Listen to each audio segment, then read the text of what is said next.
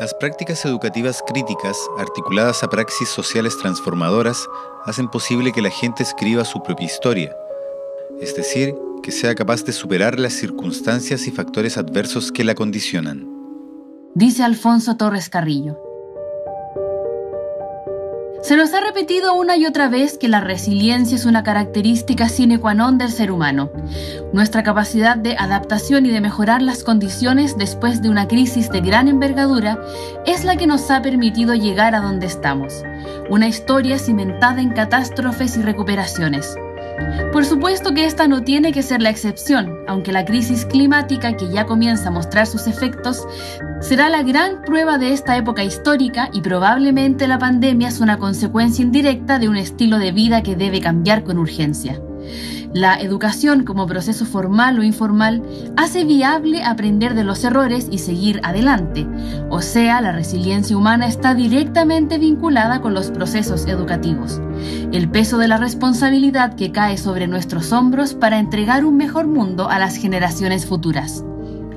Paulo Freire dice que la educación tiene sentido porque el mundo no es necesariamente esto o aquello porque los seres humanos somos proyectos y al mismo tiempo podemos tener proyectos para el mundo. La educación tiene sentido porque, para ser, las mujeres y los hombres necesitan estar siendo.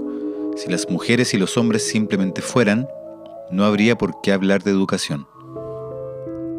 Cada familia una escuela es uno de los planes educativos que se ejecutaron en el marco de la crisis por el COVID-19, llevada a cabo por el gobierno bolivariano de Venezuela.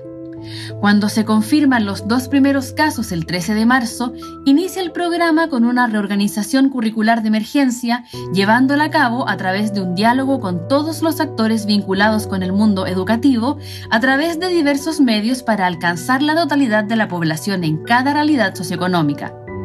El programa tiene por objetivo estratégico comillas, garantizar en cualquier circunstancia, como son los contextos de emergencia, la continuidad de aprendizajes de niños, niñas, adolescentes, jóvenes y personas adultas en el sistema educativo, en ambientes familiares estimulantes y seguros, en comunidades saludables, activas y productivas, por medio de una oferta educativa multiplataforma de educación remota y servicios de protección y bienestar.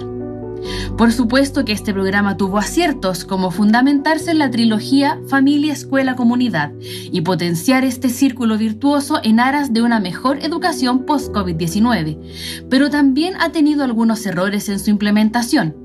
Ahora bien, las equivocaciones abordadas con espíritu crítico de autoevaluación constructiva son siempre un espacio para mejorar. Definitivamente este programa es un paso adelante en aras de fortalecer la educación pública y hacer frente a las futuras crisis que aunque no lo quisiéramos, sabemos que pondrán a prueba una y muchas veces más nuestra resiliencia. La comunidad, el modo de producción y la vida es la más remota tradición de las americanas, la más americana de todas.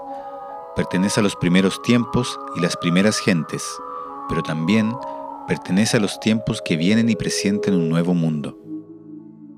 Eduardo Baleano